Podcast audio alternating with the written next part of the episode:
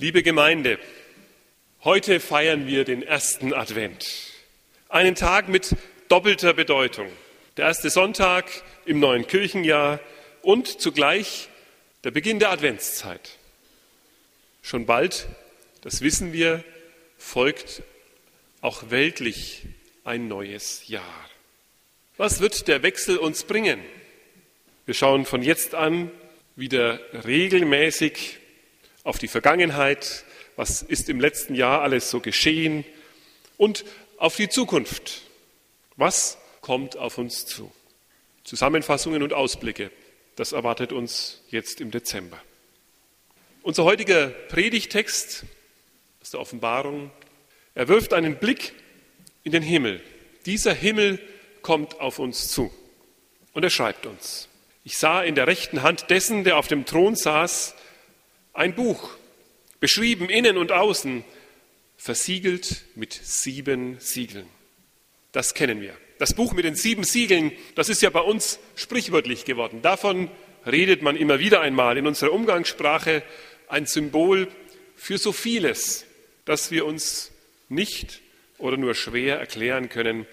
Für vieles, was uns letztlich unbegreiflich ist und bleibt.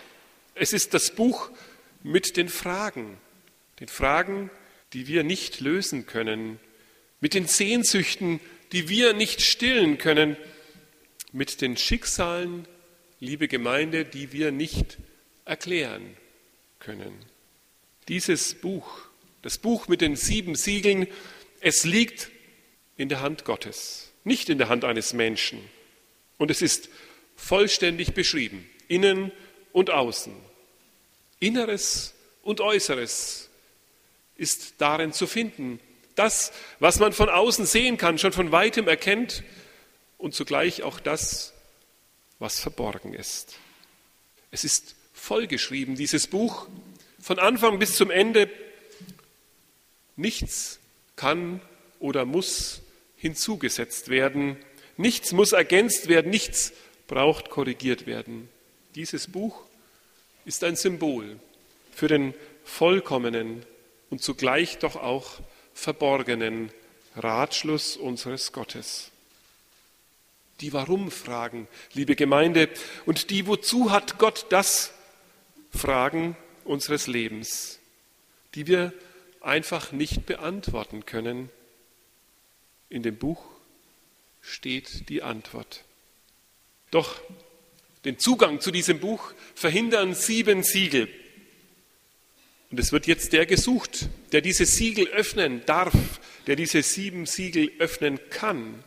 Da geht es nicht um einen, der einfach mal Lust hat, wir sagen Bock hat, das zu aufzumachen, oder nicht um einen, der das halt unbedingt tun will, der so eifrig ist, es zu tun. Gesucht ist, wer hat die Vollmacht? Wer hat sowohl die Kraft als auch das Fingerspitzengefühl, das notwendig ist, dieses Buch zu öffnen.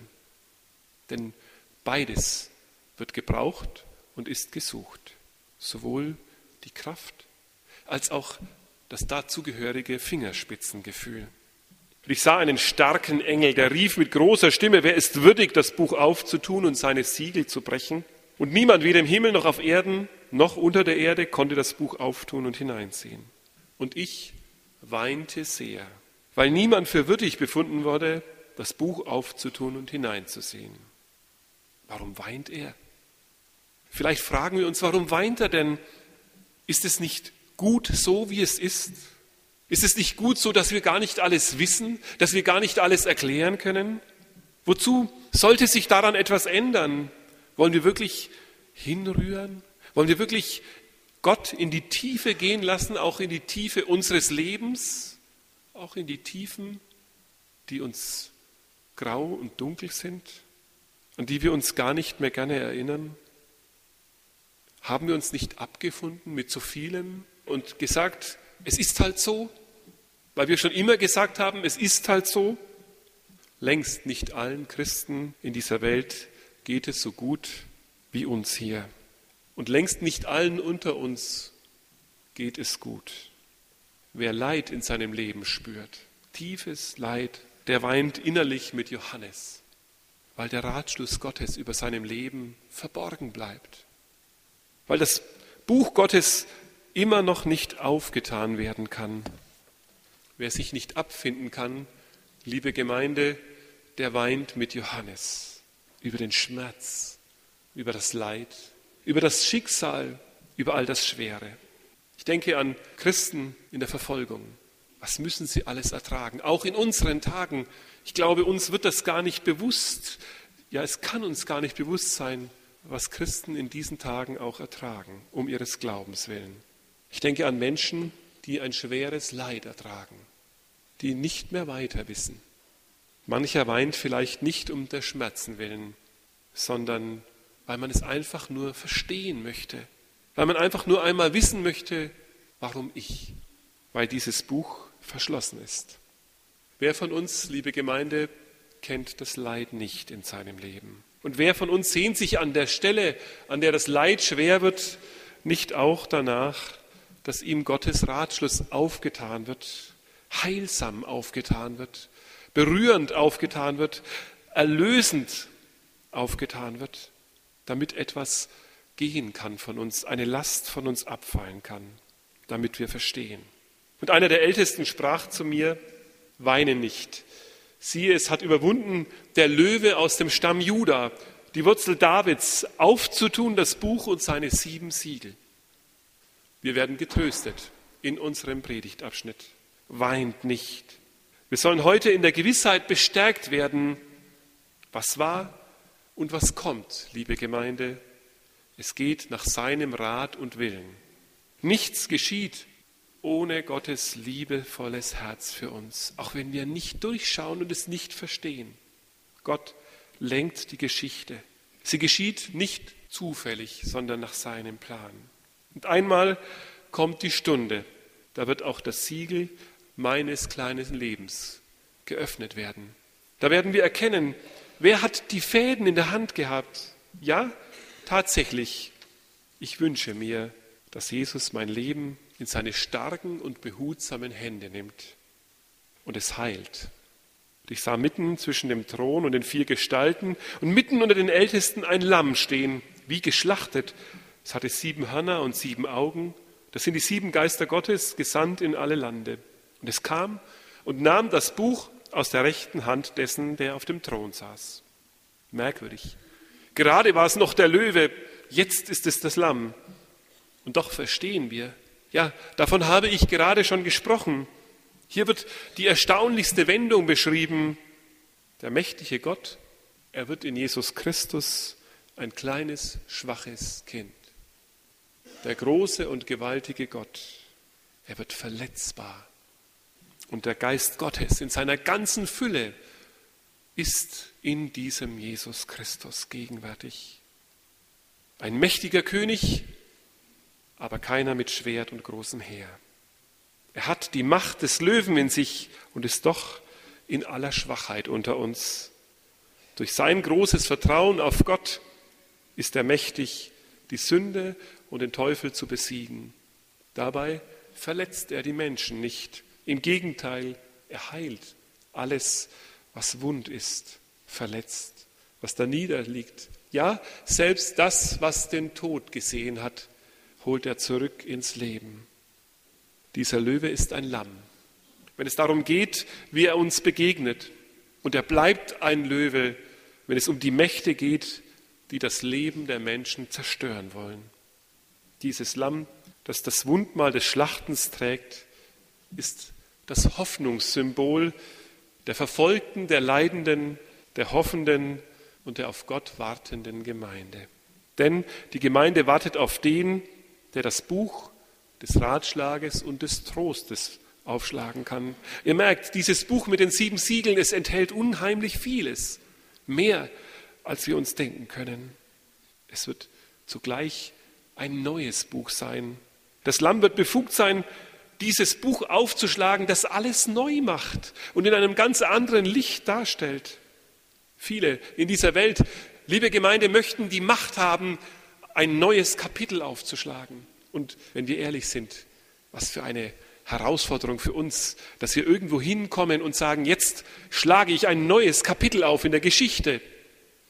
Nein, dieser Jesus, er ist es, der das neue Kapitel aufschlägt. Das neue Kapitel in der Geschichte einer Menschheit, eines Volkes, eines Landes, einer Stadt, einer Gemeinde. Das Lamm ist auch ein Symbol in unserer Kirche, oft in eine Hostie geprägt, aber immer wieder auch zu sehen. Bei uns in der Kirche, im Chorraum, ist es der Schlussstein, das Lamm, das würdig ist. Wir werden das später singen im Abendmahl. Christe, du Lamm Gottes. Da schließt sich der Kreis zwischen der Vision des Johannes und uns hier, zwischen dem Buch des Lebens mit den Siegeln und uns. Und als er das Buch nahm, da fielen die vier Gestalten und die 24 Ältesten nieder vor dem Lamm. Und ein jeder hatte eine Harfe und goldene Schalen voll Räucherwerk. Und sie sangen ein neues Lied. Du bist würdig zu nehmen das Buch und aufzutun seine Siegel. Denn du bist geschlachtet und hast mit deinem Blut Menschen für Gott erkauft aus allen Stämmen und Sprachen und Völkern und Nationen und hast sie unserem Gott zu Königen und Priestern gemacht. Und sie werden herrschen auf Erden. Und ich sah und ich hörte eine Stimme vieler Engel um den Thron und um die Gestalten und um die Ältesten her, und ihre Zahl war viel tausend mal tausend. Und die sprachen mit großer Stimme, das Lamm ist geschlachtet, es ist würdig zu nehmen Kraft und Reichtum und Weisheit und Stärke und Ehre und Preis und Lob. Und jedes Geschöpf, das im Himmel ist und auf Erden und unter der Erde und auf dem Meer und alles, was darin ist, hörte ich sagen, dem, der auf dem Thron sitzt, dem Lamm Gottes sei Ehre und Lob und Preis und Gewalt von Ewigkeit zu Ewigkeit. Was für ein unglaublicher Lobpreis im Himmel, im Gottesdienst vor Gottes Angesicht. Wir, liebe Gemeinde, stimmen ein mit Amen. Die Ältesten fielen nieder und beteten an. Liebe Gemeinde, lassen Sie unsere Gebete nicht immer nur im Bitten stecken bleiben, nicht immer nur bei uns selbst wieder enden. So oft fangen wir mit uns an und hören mit uns auf mit unseren Problemen, mit unserer Welt. Ja, das alles ist wichtig und darf geschehen, aber es darf nicht das Einzige sein. Wer Gott anbetet, der atmet jetzt schon die Luft des Himmels ein, den Gottesdienst, der einmal geschehen wird. Mitten in all den weltlichen Tälern, durch die wir noch immer schreiten, finden wir schon hier Zugang, eine Ahnung vom Himmel. Gott dürfen wir anbeten. Wir tun das nach gewohnter Weise. Ich habe es gerade schon gesagt. Wir stimmen ein und singen Christe, du Lamm Gottes. Und wir singen es in unseren Hymnen und Liedern. Bei der Anbetung geht es nicht immer nur um uns, nicht immer nur um unser Leid und um unsere Fragen. Es geht darüber hinaus um unseren Herrn. Vollkommen wird diese Anbetung erst geschehen, wenn wir einmal dort sind, vor dem Thron Gottes stehen, so wie wir es von Johannes hören. Wie wird das wohl sein? liebe Gemeinde, wenn nicht nur wir singen, sondern mit uns der ganze Kosmos, das ganze All einstimmt und Gott zujubelt und ihm die Ehre gibt. Lassen Sie uns jetzt stille werden und beten. Lieber Vater im Himmel, in deiner Hand hältst du die ungelösten Fragen unseres Lebens. In deiner Hand sind die Nöte und das Leid unseres Lebens. In deiner Hand sind wir alle. Das ist gut zu wissen, dass wir dort sind, in deiner Hand. Am Reichtum und an der Schönheit dieser Welt seist du gepriesen. Wir wissen, du hältst noch Größeres und Schöneres für uns bereit. Du herrschst in unbeschreiblicher Herrlichkeit und in vollendeter Klarheit. Du hast uns berufen, dass wir deine wunderbaren Himmel sehen und erleben dürfen. Dafür danken wir dir und loben dich schon jetzt. Geben wir dir die Ehre und den Ruhm. Amen.